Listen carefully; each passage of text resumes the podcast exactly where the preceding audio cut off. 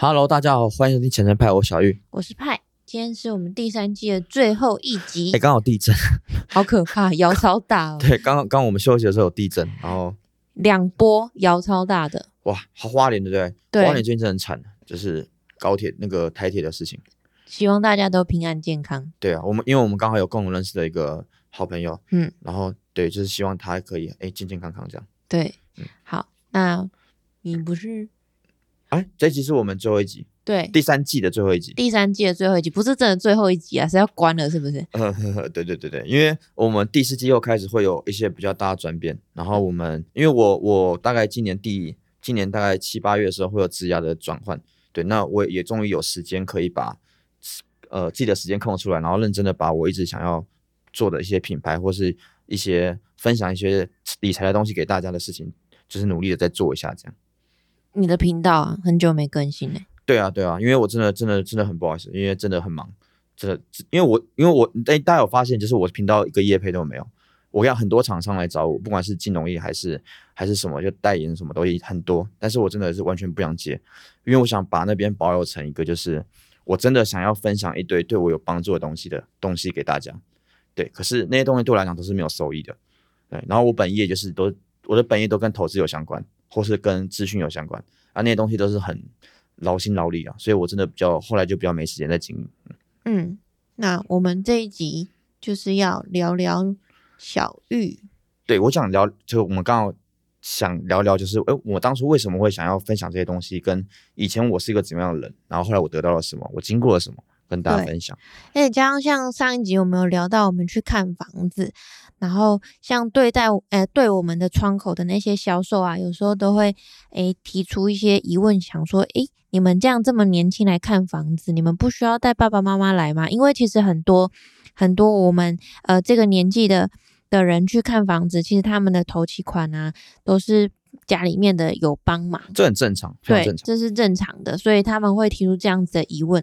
那我们也会想说，是不是观众，诶，听有听众会不会也有这样子的疑问？想说，诶，你们想要多多了解小玉到底是怎么样的一个人？为什么他可以就是用自己的能力去赚到那些钱啊？或者是他有什么样的经历可以跟大家分享这些投资理财的经验？对啊，因为这刚好也是，这刚好也就是我刚刚一开始讲的嘛，就是当初我为什么想要做理财频道的一个一个出发点的初衷啊。呃我 我想就觉得你刚刚讲那个销售的蛮好笑的，我想分享两个经历。就嗯就最最近啊，就刚好两次。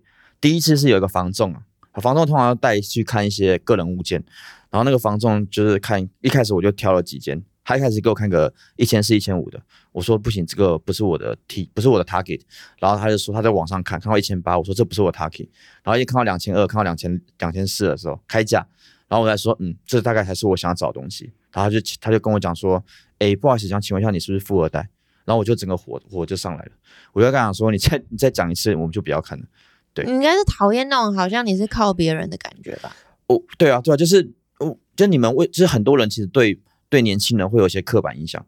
哦我告诉你为什么我会我我会这样子，因为我在职场上，我在职场上，我很早就有经验，就代表我们的公司或者代表部门，甚至当一些小管理职，我很常因为我自己的年纪跟资历，然后被小瞧。对，嗯所以我很不喜欢这种感觉，小乔就是被就是被觉得就会被质疑啊，质疑嗯能力。看看你没有的感觉啦。对，当然我我是真的很多地方要学习没有错，但但是我觉得不应该用一个人的年纪或资历去评判一个人的价值。我觉得真的要相处才知道。嗯，和前天我们不是去那个建案，对，然后他就问我你在上厕所的话，他就问我说：“哎哎，你们做看这么快，你们不用请爸妈来一起看吗？”对对，我就跟他讲说：“哎，这个钱是我付的，我请他们来干嘛？”对，就是就是我觉得大家千万如果有机会做销售房，你不要用别人的年纪跟那个状况去评断他，这真的蛮没礼貌的。这样，还是他只是想说你爸妈比较有看过房子，他们可以来给一些意见。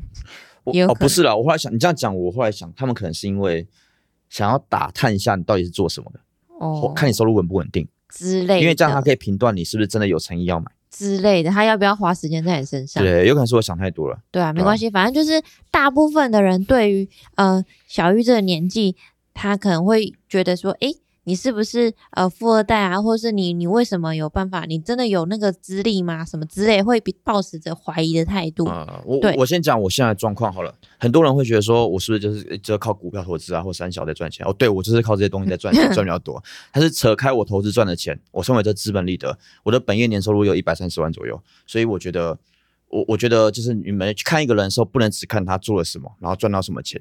我觉得你可以去多多了解他这个人，或是你在书上看到一个书上或网红看到他们背后经过多少努力，我觉得这才是他们应该值得学习的地方。嗯对就像我常常有跟大家分享我的学历嘛，我大学没有念很好，我大学是实校，对，嗯但我因为知道自己，呃，那时候大高中考大学没有考很好，所以我四年就拿了两个学位，我是两百零五两百一十五个学分学分毕业的，四四年，然后因为我是私校嘛，然后私校我一直觉得说自己不是一个很笨的人，而且很想要努力的去改变自己，所以我就在拿双学位当下，我要去就是考研究所，两百一十五学分了、对对我的课表是跟高中一样多的。我也想要回去看一下我几学分。你你应该正常正常的毕业，我也有超修哦，你有超修吗？有我没有两个学位，但是我有超修。正常工学院或商学院大概是一百三左右，你的设计学院大概是一百二左右。可是你们的 loading 比较大，你们的学分拿的比较比较不容易，因为你们要作品。我回去看，好，可以来 PK 一下。对对对，好。我记得我也不少。总而言之，我大学是这样子啦，就是我大一就知道自己要干嘛了。我我原本念资讯工程的，然后我大一就很喜欢投资，因为投资为什么我喜欢投资原因，我之前有说过，因为我家庭背景的关系，我觉得只有理财这东西才能改变一个人，能改变一个人的生活。那我也真的因为接触了理财，然后我有改善自己的生活习惯，然后我又变得比较正向，然后我有过得比较跟同台比起来比较优渥、比较不会缺钱的生活，这样子。所以，嗯所以我一直把这个东西当成我人生很重要的技能。所以我到大二的时候，我开始觉得说，那我就要去学休息财务金融，对，然后我把它跟我资讯工程去做结合，这样嗯嗯嗯，对。然后我那一年我就发现不行，我在我在这个学校里面得到东西太少了，诶，老师讲东西我都觉得太简单了，对。然后我就想说，我一定要去考上一个研究所，我就去去准备考试。然后最后我从私校考到交大嘛，就财务工程研究所，对，很厉害。嗯。然后那时候我在读研究所的时候，我有刻意去选一个比较凉的老师，对，因为那时候我想创业，所以我就我就去不断去创业。你研究所就创业，我我研究所一年就拿写完论文了，我其实第二年都在都都在在怎样？对你第二年都在怎样好我都？在玩啊，第二年我都在玩，然后去做一点自己喜欢的 side project，就是自己喜欢的专案这样。哦，我喜欢的专案啊。对，不过我很感谢，我很感谢，我很感谢我在大学和研究所的老师，其实都非常的，都是都是我贵人，我没有遇到一个不任何一个不好的老师，在我大学以后，对我讲，我原本认为，我原本认为我很我是很幸运，都遇到好的老师，然后愿意提拔我。后来我的恩师啊，就张老师，他跟我讲一句话，他说，就是他们当教授当老师的，他他们也要看到一个学生有热忱，然后愿意去改变，他们才愿意去提拔他。对，所以我觉得有时候就是我那时候就听到这个，我就很感动，我就觉得说，其实我们我们这一辈人不要一直抱怨说什么我们呃薪水很少，惯老板什么，你就先想想自己有有多努力，为什么别人要帮你，我为什么别人要给你机会，要给你资源？对你嗯真的有比那些人还努力吗？你如果真的连这都没做到，你就不要拿你自己跟他们比。嗯，对，你觉得你要还是？要反反思自己。有啦，我觉得像像张老师他这样子讲，就表示说，诶，其实很多时候学生都会骂说，哦，他觉得那老师很废啊什么的。其实有一部分是他没有主动去挖嘛，那那个老师可能就是觉得，诶，你们可能也没有需要那么多，所以他就也没有给那么多，也说不定。所以不要单方面只是怪老师好像不够，那我们自己也是要主动去付出努力。我记得你在大学的时候，呃，成绩也是名列前茅，对，在你们学校。呃，对我就是标准的乖学对，生。所以你有没有发现一件事？你们你的班级上有一半人以上都在混。呃，可但是我是是呃有一些不那么认真的做功课，但是他们追求的可能不是成绩这件事情，他们现在都在可能其他领域也是做的还不错。呃，哦，那我跟你讲，那个不错。但我的意思说，他们明明读的是你的那个设计的系，可他们真的是，他们也没在做自己人生规划，只是就是说你刚刚做那样，可他们也在课堂上就是在浪费自己的生命，这样。嗯，就你不知道这个人的价值是什么了，就是我讲难听一点，就这样，你不知道他在这边到底到底在那边干嘛，这样。我讲我我跟你讲话习惯比较不一样，所以我没办法同意你。你知道我的意思？我知道你在讲什么，可是我没有办法同意你。对我，我跟你讲，我不认为念书是唯一的出路。我其实鼓励大家不要念书，我也不是一个很喜欢念书的人。就是我大学，我虽然读了两百两百多个学分，但是我跟你讲，我有一半的课都是翘课，对我都是叫别人帮我打打卡，就是打就是打那个上班的那个签名卡。我甚至哦，这不夸张，我甚至有直接去拜访我的教一些教授，我就明确跟他讲我的人生规划、我的职业规划。我说这样课我真的不需要。可是我跟你讲，我现在在做，对我来讲人生很重要的事情。你请你不要把我的出勤当成你的成绩的考量之一。然后他就跟我讲说，好，那你考试只要及格或八十分，我就比照办理。结果我还考班上第一名。对，就是我觉得你今天想要拿出一点东西，为自己的人生目标去坚持，有点有点信用，也有点就是呃想要争取这些机会的话，你应该要努力的证明自己，然后去请求。当然，你有可能被那些老师抢，不过你至少你愿意去为自己去努力一次，我觉得这蛮重要。嗯哼，那你之前求学的时候，除了遇到张老师，你还有这些要求老师的部分，你还有什么样？就是比如说你安排时间规划的经验想要分享？对我，我觉得这个这个很重要，因为这个其实跟我们频道有关，就是对，因为我我其实开始认真的时候，我开始认真想要去经营自己的生活，或者我开始想要认真为自己的人生努力的时候，我其实都是因为从理财这个出发点去扩展开来的。嗯所以对我来讲，我我常在网络上分享一些价值观的想法，投资背后的价值观或一些想法。哦，那是因为我把我的生活当成理财这件事情。我觉得我在经营我自己，就是在经营一家公司。嗯，对，那我的时间就是资产，就是我的钱。对，对，那我我们在理财上，我们要资产配置嘛，我们要把钱放在安全跟风险地的地方，我们要在不同的人生阶段去做一个有效率的配置。其实你在做时间也是一样啊。嗯我这堂课的老师他如果教的很烂，浪费你时间，你干嘛要去？你就是在买个乐色标的嘛。那在投资上，我们说买乐色标的就是要停损。你要做的事情是把你的时间用在更有价值的地方。你就是这样才有办法在一年写完论文嘛？呃，对，那呃，当然我我是故意挑一个比较凉的老师，这是事实。嗯，对我不是说他不好，我是说他比较没那么严格，就是在论文这上面。嗯对，但是我知道说，我那我因为我很早就知道我要干嘛了，然后所以我我可能在选老师之前，我就知道我要做什么题目啊。对，然后嗯我就我就在硕士的时候，我提早先准备这样。对我很多很多我很多同才是我写完论文，他才开始开始动笔，或是还没找到他都要干嘛这样。你总是先比人先一步。对，我觉得这很重要，因为像我在大学我是怎样，你知道吗？我在大学是我上课上那门课，假设像我们城市，呃，我们资资讯课最重要的课是城市课，就城市设计，那时候在教 C 加加或 C C 语言，然后我是那种上课前我就会先把那本书看完，今天要上课的内容。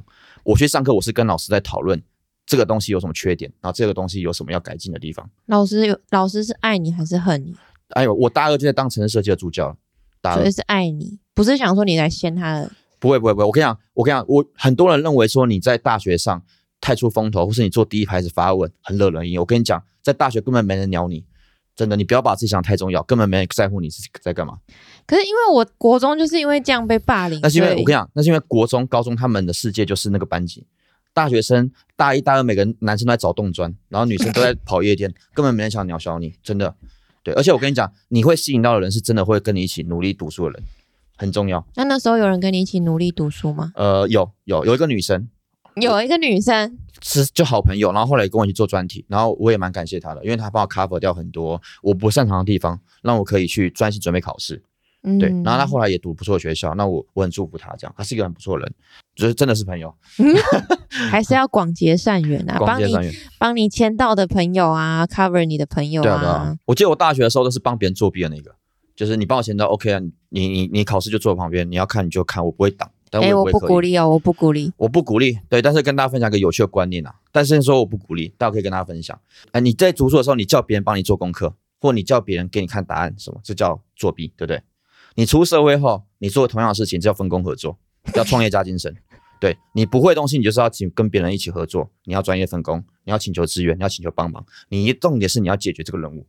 好，我不是鼓励教大家这样做，只是思维的转变或者思维的想法，你可以去想。对，重点是你有没有在做一堆一个正确的事情，然后往那个正确的事前进。嗯哼，好，那你刚刚问说我大学时候还有什么想法吗？就在读书的时候，对你有没有什么特殊的技巧啊？你有怎么办法这样双？哎，像大学的时候就双主修嘛，而且是很很难的系，哎，是工学院最难的系，加上商学院最难的系。对啊，你怎么有办法这样子？好，这是其其实我们学校没有很严格了，我大学是私校嘛，没有很严格，所以我觉得没什么好讲的。如果大家被跑，被占校，对。对，就是这这没什么好讲的。但是你的你的能力不是我举个例子好了，我举个例我举个例子好了。你打电动的时候，你会觉得累吗？啊，我应该问韭菜红的干。韭菜红，你有喜欢做什么事吗？我喜欢做画画。画画，你画画的时候你会觉得累吗？还是会啦，会，可是比较不会累。就会在里面吧？会。对，在心理学上，这个叫心流，就是有个术语叫心流，代表说你专注在某件事情上面的时候，你会分泌的多巴胺，然后你会很开心，然后你会专注在里面，然后你会做的很好，你会很有成就，然后那件事就是你的甜蜜。好，我跟你讲，我做了两件事情之后会有，第一个是写程式的时候，我喜欢进去，然后第二个是赚钱的时候，然后这就是我我是因为喜欢这个东西而去选择我读什么，嗯，对，你也知道我一开始考是考法律系，我很快就退退学了，然后重考嘛，那就我完全知道那个不是我要的，嗯对，然后后来我去念我喜欢的东西，对，然后我直接在学的时候就把那个东西应用在我的生活上面，我大三大三的时候就帮一个券商写了一套系统。然后处理他们客户管理关系的管理。那你是那时候你在选之前就知道这两个结合会很吃香吗？我呃那时候现在有个有个词叫 fintech 金融科技，嗯，很有名的叫 fintech。那时候没有 fintech 这个词，嗯，对。但是那时候我就觉得说这两个东西可以结合起来，因为我觉得我跟你讲，我是一个投资非常不喜欢看盘的人。我觉得看盘是人生最最浪费生命的事。嗯，对，我觉得人生应该要去做有价值的东西。不管是写书或跟大家分享 p a c k a g e 都比看盘有价值。对，所以我那时候就知道，我如果要投资，我一定要写成是去投资。对我绝对不要去看盘，我觉得这超浪费时间的。哇，这个这个我没办法评论。好，反正就。就是你不喜欢看盘，所以你主动去抉择说，哎，你要做这两件事情，把它结合来，让你避免需要去看盘这个动作。对，那是在专业专业专业的这个点，我那时候的很粗糙的想法就是这样，因为这是最快赚钱的方式，又轻松，躺着就可以赚钱，就是让城市帮我赚钱嘛。嗯，那时候最最最 rough 的就是这样想。嗯，对，还有个点是那时候有个启发我一本书啊，是是三星总裁的的那个李健熙吧，他写了一本书。那时候他他他提到的是说，未来拍型人才才是最重要的人才。拍型，你听过吗？没有听过。好，我跟你讲，你是 I 你是 I 型人才，I 型人才就是一个专业。嗯，好，那第二种专业叫 T 型人才，T 型人才就是你有一个很厉害的专业，嗯然后你精通管理，或是你你你懂行销，你懂管理，然后你你在这方面做不错，你可以在这专业往上一层，然后变成一个小管理职或带人。嗯，对你你现在的你现在的工作状况有点是往 I 往 T 去走。嗯，理解吗？就上面的盖子嘛，那个 T，嗯，水平的。对，所谓的拍型人才，就是说在梯形人才的架构上面，你有第二个专业，第二只脚变成一个拍的字，拍。哦。所以双专业加上你有管理的技能，那就是你的，你的，你就是大家说是一个拍型人才。我学到一个词啊，你不知道这件事？我不知道。好，所以我跟你分享，那时候我大二，我大二才越来越确定我自己要干嘛。我大二的时候，我就跟自己讲说，我们金融业本来有分为三个层次。好，第一个层次最前端的就金融销售员。比如理专啊，比如卖你保险的保险业务员啊，嗯，他们其实最重要的技能不是专业知识，是行销，你能接受吗？接受。对，因为他们就是一个企业的战士，他们要去把单子打到企业里面，但专业能力不是这么重要，因为他们如果有很多专业能力，反而会害他们没有办法去好好销售。嗯，对，他会他会陷在专业里面，但客户可以根本就听不懂。好，是前端叫行销，中端叫金融专业、投资专业，好，就是投资经理人或是交易员，好。把客户的那些钱在金融业里面拿去做投资，去赚更多的钱，或者运用有效率的分配。嗯，OK。那第三层叫后端，后端叫金融工程师啊。金融工程师有很多种，有些是写程式的，做 IT 的，好，然后应用在金融环境上。那有些是做金融工财务工程的，比如定价，好，这个保险为这这个保险的费率要怎么算？要怎么样卖给客户金我们的保险公司才会有利？这叫精算，精算师，财务工程。好，这是前中后端有概念吗？有。我那时候又跟他讲说，我那时候又跟自己讲说，我要成为一个贯穿这个前中后端的一个人才。对我有行销跟管理的能力。好，我可以像这样这样跟大家分享一些知识，我可以让客户信任我，我可以沟通。但我有足够专业的投资金融能力，能让我在市场上去运用我的所学，然后去赚钱。那我可以写程式，我数学能力好，我可以做财务工程，我可以针对我的商品去做定价。然后我可以设计金融商品，我可以用这金融商品去包装我东西，做一个全方位的整合。嗯，对，那我在职场上的不可取代性就很高。嗯，好你可以去翻我大二的文，我大二的文就是讲讲在跟大家分享说我未来要干嘛，你说你的 po 文啊，我的 Facebook 的 po 文，对，就是我应该一字都不会差啦，因为我现在做的事情是我大二跟自己讲我要做的事情，对吧？前中后端，从嗯，行销管理到呃投资技能到后端的金融数学的应用，对啊这样感觉你要把自己累死。对我大 大二是真的蛮累的，你这样在做三个人的工作，对啊，做三个人工作，对，这所以，我等下会跟大家分享一个很重要的叫斜杠的思维，对。可是你你我我想先回到我们刚刚我讲完这一套，你会觉得说你大二的时候有在你有有想你未来会这么远吗？或这么扎实吗？没有，真的没有，那那为什么？我想知道为什么你那时候不会这样想？因为我那时候光忙我每个礼拜的功课我都忙不过来。嗯可是你不觉得，如果你不知道你的终点是什么，你做的所有事情都没有意义吗？可是就我自己的我自己的想法是觉得说，我先把我手边的事情做好，他们总有一天会累积成我的方向。就是我我比较属于那种走一步算一步。走一步算一步，但是我每一步不是随便走，我可能就是好好的做好，然后我觉得命运就会安排我往我适合的方向去。嗯我不能否定，或是我不能批评这样想法，因为我不觉得有什么对或错。嗯，但但我必须说，这不是你的方式，不是，这不是不不是这不是我方式。对你在社会上如果要用用世俗的定义成功这件事情的话，你这样是不 work 的。好，所有那些在做管理职或是有钱人或是那些企业家，他们一定都有运筹帷幄跟未雨绸缪的能力，这是需要培养的，这也是一个专业。对嗯我就我认识的你，你的专业能力非常的不错，我真的很欣赏你专业能力，而且你做事非常的负责任，态度又很认真跟热心，但是你的管理能力实在太差了。因为我没有想要管理啊。呃，管理不见是管理人，可能是管理事或者管理自己的人生。那我觉得这个东西是你如果加起来的话，你的人生会更富裕。我不是说赚钱哦，我是说你会觉得你人生更富裕。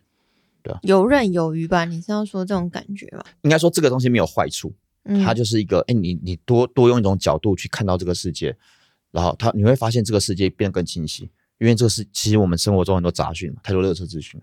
对，如果你你更懂得运筹帷幄，或是或是规划，或是或是建构的话，其实很多事情都是乐色资讯，你可以更专注这样。说实在话，我跟你的是蛮真的蛮不一样的两个人呢、对啊，对啊，对啊怎么会在一起嘞？这上天玩笑。我靠！你你再给我讲一次。不过我我我我以前觉得，我以前觉得两个人很像在一起会比较好，现在不觉得，我要反觉得反过来比较好，我觉得我们有在互相平衡对方、欸，就互补啊。稍微就是让你我让你有一点人性，你让我有一点那个那一个？规划，就是呃呃，我要怎么讲？严肃一点吗？好 好，就是严肃一点。让我让我变得稍微严肃一点，嗯，比较有想法一点，嗯嗯逻辑清晰一点。嗯然后我让你可爱一点，好好好调皮一点，好笑一点，好笑一点。有血肉的感觉 我。常常骂他很笨，我当做你在说我可爱，对？就是小猪的那种笨。好啊，没有比较好哦。好，所以回到我刚刚总稍微小结一下啦，把你的时，我觉得如果你现在还在念大学，然后你有幸听到我们的节目，对，把你的时间当成你的钱去做资产配置，你就会知道我到底想表达什么了。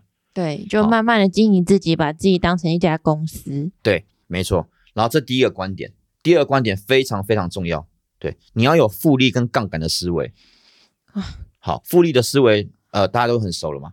对我每天都跟那时候一直到现在，我每天都跟自己讲，我只要比昨天进步一 percent 就好了。对我一年下来的复利成长是指数型的。对我要你有这种思维真的很可怕，因为你有这种思维的话，你在做任何事情的时候，你只会想做有效率的事情，你没有办法一鱼两得的事情，你不会想做。然后这个时候你就会想办法找资源去帮你解决这个问题，或者你会有更有效率的方法解决这个问题。所以你的成长跟你的赚的钱就会成为复利的成长，会是指数型的。好，如果你不知道指数型的，就 Google 查一下什么叫指数型的，或者是去看你的频道。好也可以。对，那在这个复利的指数上加一个很重要的思维，我在 YouTube 还没讲到啊，我希望我哪天有时间可以拍。你要有杠杆的思维，你知道什么是杠杆吗？我知道，来分享一下。就是用比较小的钱做很大的钱才可以做的事。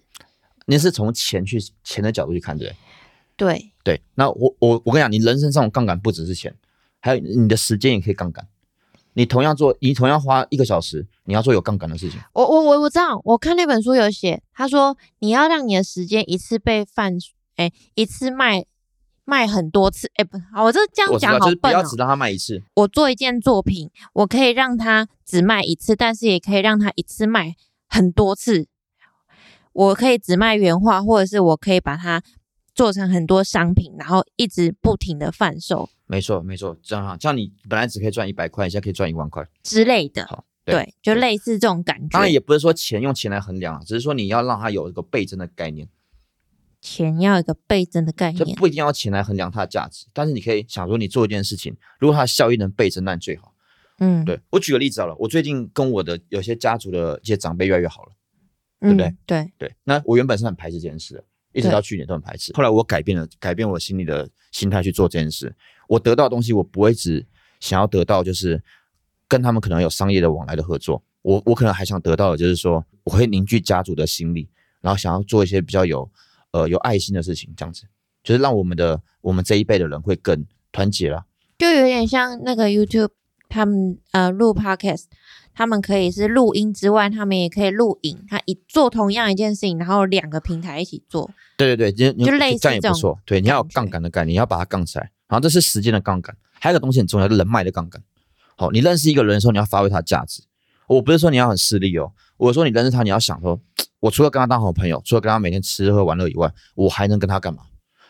我举个例子了，我最近有个很好的朋友，我跟他认识很久，好像能他很负责任，对。然后我一直在想说，他除了吃我的酒肉朋友以外，还可以干嘛？后来我决定就把他邀请到我的公司，然后他进我们公司做我们的 IT 这样。对，因为我看到了我跟他磨合的时间可能很少，那他可以，我很信任他，我可以跟他一起做这件事情。嗯对嗯，他下他五月开始要到我们公司上班。就变成一个你人生中另外一个角色的感觉。对对对，好，那我一个点一个点讲嘛。好好好所以我刚刚讲的杠杆这件事，讲复利这件事吧。对，好，如果你有这两个思维后，你就想，当你的复利又配上杠杆后，你会怎样？超级厉害就是你。在指数上的成长上，你又能把它翘得更高。好，所以如果你有看到我资产的成长，你就会知道这是什么意思了。翘得更高。翘得更高、更快。你去领薪水的这件事情本身是个线性的，你三万块，明年下个明年可能到三万一，还是线性的。哎，我发现我知道你在讲什么。你知道在讲什么对不对？对对，线性的就是比较平平的，有点像溜滑梯这样斜斜的。对，线性是直线呐、对，就直直这样溜滑梯这样直直的嘛。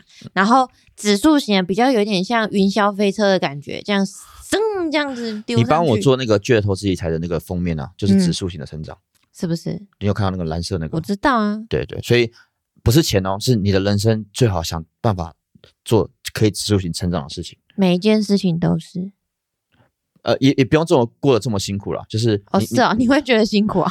没有没有，我呃，我讲所有事情有有正面就有反面。我我常常觉得很累，就是因为我所有事情都会考量它经济价值。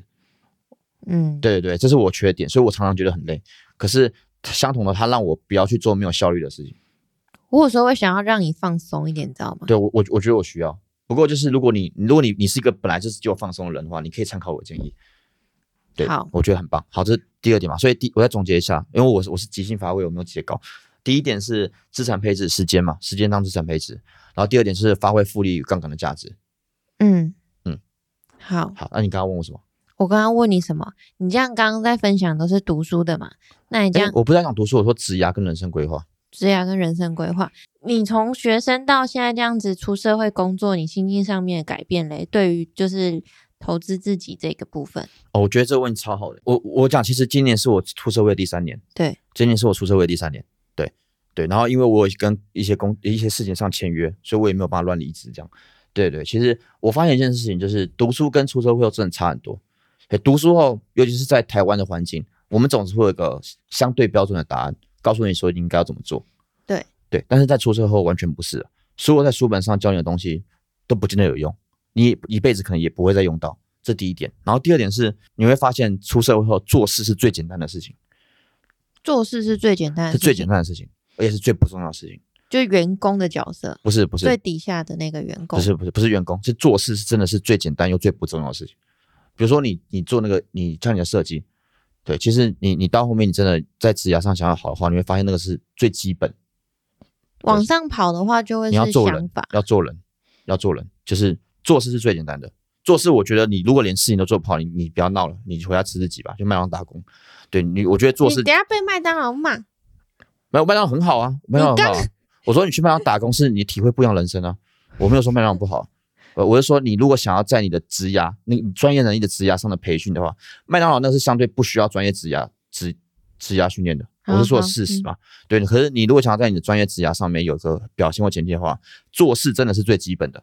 比如说工程师好了，写程式是你最基本的。如果你的程式都不会写，我拜托你把你的毕业证都撕掉。对你真的是不要来，就是来稀释我们学历的价值。对，然后你做财经也是啊，一些投资的管理呢，这是最基本的，什么证照这是最基本的。好，那做事上面最难一点就是做人啊，做人是很重要，非常非常重要。这是你这几年的课题。对对对，所以这几年课题啊，我自己不是一个很会做人的人，原本我对现在觉得还不错。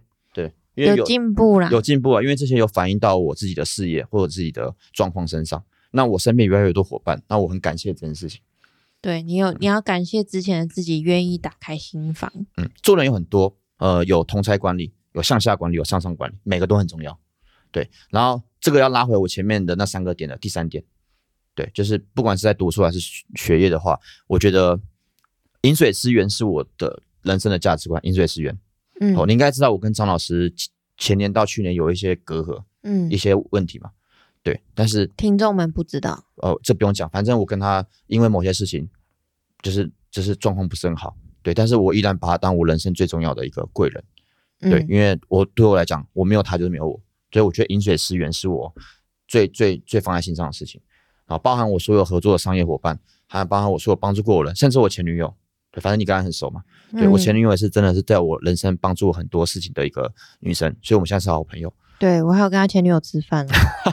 对，就是要饮水思源啊！你要怀抱感恩，每个人帮助过你的，每个人跟你合作过的，每个人可以提供你的价值，都把他当你生命中的贵人。对你这样去看待他们，他们也感受得到，他们就会这样看待你，你的事业就会跟着前面的复利与杠杆一起指数型的成长。对，那这是呃这三点我讲完了。好，所以回到你刚刚问的，改变嘛，对啊，对底层做做事，做事最基本的。好，这是不用我教啊，你们就是你们自己把它搞定就好，那最基本的。然后再就做人，啊，做人真的要把它做好，对。然后做人在上面还有一层是我现在开始要接触的思想跟文化，思想跟文化。对。因为当你做人做到一层程度，你自有会自己有自己的团队，你自己的团队开始，你就要建立你的管理哲学。你的管理哲学有两个两个点，第一个是你的文化，你要塑造一个管理的你们这个团队的文化。好，你就算只有两个、三个人的团队，你也要有个文化。嗯比如说，比如说我现在我们现在这个前程派好了，我们可能三个人啊，是第四家加第四个人，我也在塑造这个文化，告诉他们说我们做事风格是什么，你有发现吗？嗯每次开会，这就是我要塑造的文化。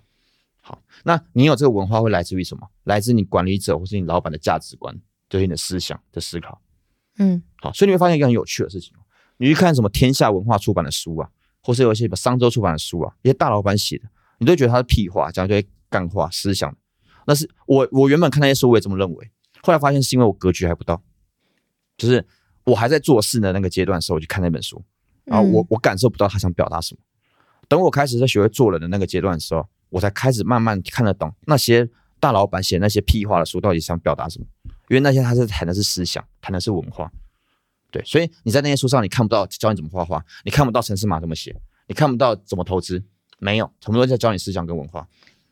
就像我不同年纪去看穿着 Prada 的恶魔，我感觉是不一样。没错，我觉得一个好的作品或一个好的知识传授者，他讲出来的话呢，让你在每个阶段有不同的审信思。对，对，像我最喜欢那本书也是这样，对原则。对，就是呃瑞达里欧写的嘛，他在讲的是文化跟思想。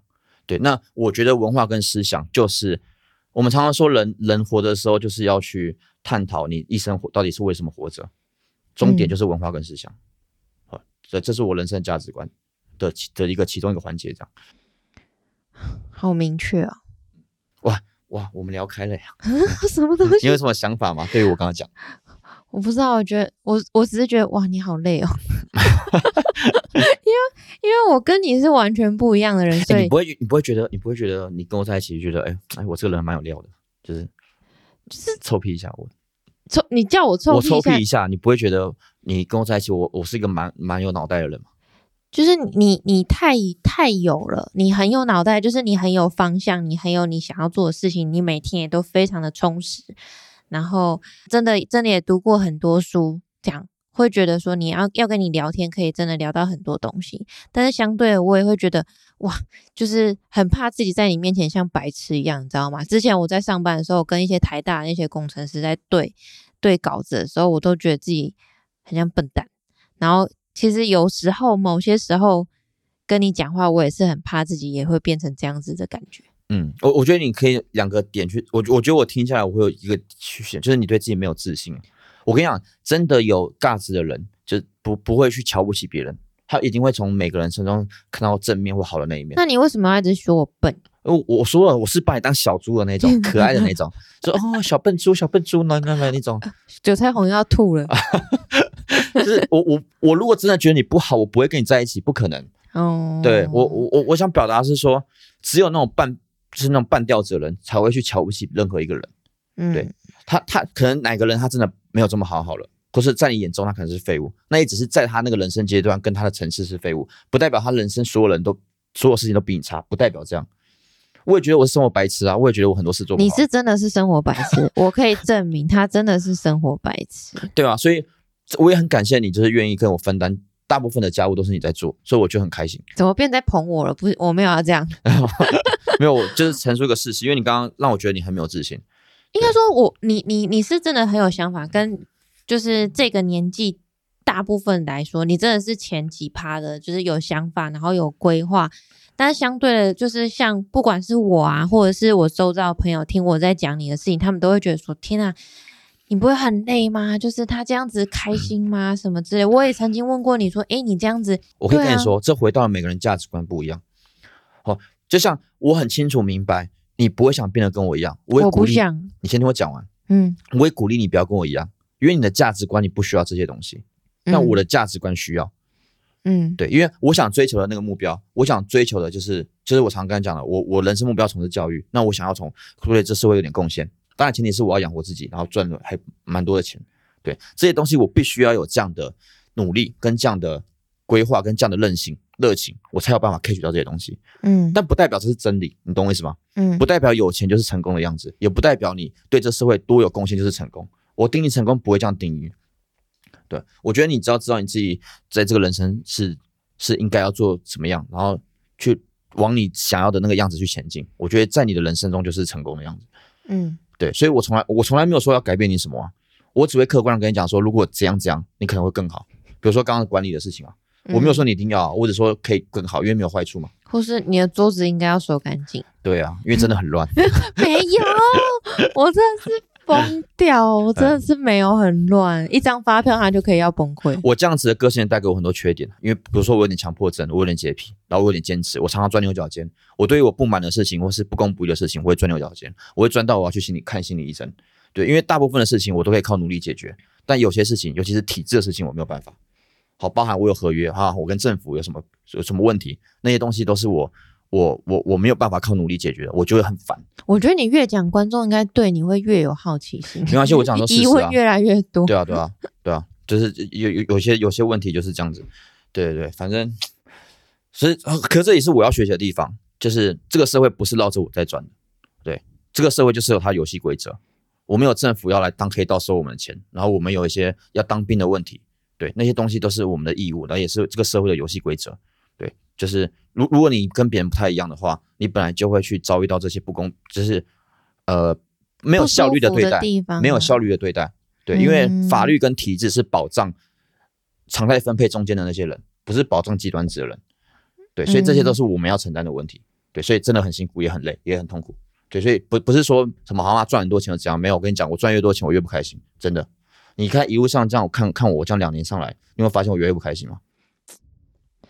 就是那个烦恼的部分好像都没有减少、欸，而且更多，对不对？嗯，对，因为我已经到，也就是你你会到下一个城市，你会烦恼更奇怪的问题，那是因为你没有遇过到的。嗯，对，不过那时候，这时候我就跟他跟自己讲说，我很开心我自己遇到这些问题，因为代表我离开舒适圈了。如果我现在没有压力，我没有感到有任何问题，我过得很开心，代表我还活在自己的舒适圈里面，代表我没有在成长。所以我一方面很害怕、很不爽、很很难过，但我一方面觉得自己在挑战自己的极限，然后我在比自己一天一天还要好。哎，那不就回到我前面讲的吗？每天比自己昨天的自己进步一 percent。复利，对，所以你说累不累？累，但我甘之如饴，因为我喜欢这样的生活，我喜欢我自己能，我我喜欢我自己人在三十岁，哎，我人在二十八岁出社会第三年就看一个两千两千八百万的房子，我觉得，我觉得这就是我我的奖杯，就是我们上一集讲的，我拿嗯到这个奖杯，我觉得我觉得很开心。那我是用我是用自己的努力，我不是靠谁，靠我爸妈什么拿到这东西。那我也乐意把这些想法跟一些价值观分享给各位。那我觉得很充实，我觉得很愉快。对，那这就是我之前有提过嘛，幸福有两种，第一种享乐性享乐式幸福，第二种体验式幸福。我不追求享乐式幸福，我不买名牌包包，我不买穿衣服，我不买什么有的没的，嗯，不买穿衣服，所以你平常 裸体啊？我不买一些奢侈品啊。对我追求比较少，比较少自装费啦。对，或是我不追求那种表面上的东西，嗯，对，那我追求的是那种心灵上的富足，或是我真的有成就感的东西，因为那个东西幸福感是一辈子的，而且可以分享给各位。嗯，好了，我就大大就是大致上讲了一下我自己的价值观。对，所以希望大家可以在这一集更了解小玉。那我们在第四季的时候会有一些比较呃更新的规划，然后还有一些平台的曝光，我们也会更认真努力的去经营，因为小玉想要认真的经营这个品牌了。对啊，对啊，就是因为我刚好我刚好工作，呃，今年七八月会告一个段落，然后我刚好会有把那段那一部分的时间分给我自己，在分享自己投资理财这东西。就我真的很开心，很多人，哎，有些是真的是聊到我后来都认识了，就是会一直都在支持我这个小频道，然后一讲一堆废话，很无聊，很多很死的东西，对啊，对啊，就是我还是坚持那个啊，就是我不太希望我自己的的的 YouTube 内容或是 Podcast 内容讲一堆废话，然后让你们浪费半小时这样。对，如果你的 YouTube 要赶快更新啊！好好，我我我真的会加紧啊，对，真的会加紧。对，这明确的时间真的七八月以后，我会更有时间。对，然后我甚至会花钱请人。对，所以呃，就是很谢谢大家支持啊。对，嗯所以如果大家以后诶诶可以去支持，我就很感谢 诶，你不是有个留言吗？留言哦。你不是有一个要回哦，那不重要，那投资的时候再讲就好了。好吧对，？不是不重要，那个是投资的问题，所以我投资的时候再讲。好，那就等第四季的时候你再回复。好，剩下交给韭菜红好了。对，因为这频道基本上还是算他的。对，对，好，那就好感非常感谢大家的支持。好，就第三季结束了，大家谢谢，拜拜。拜拜。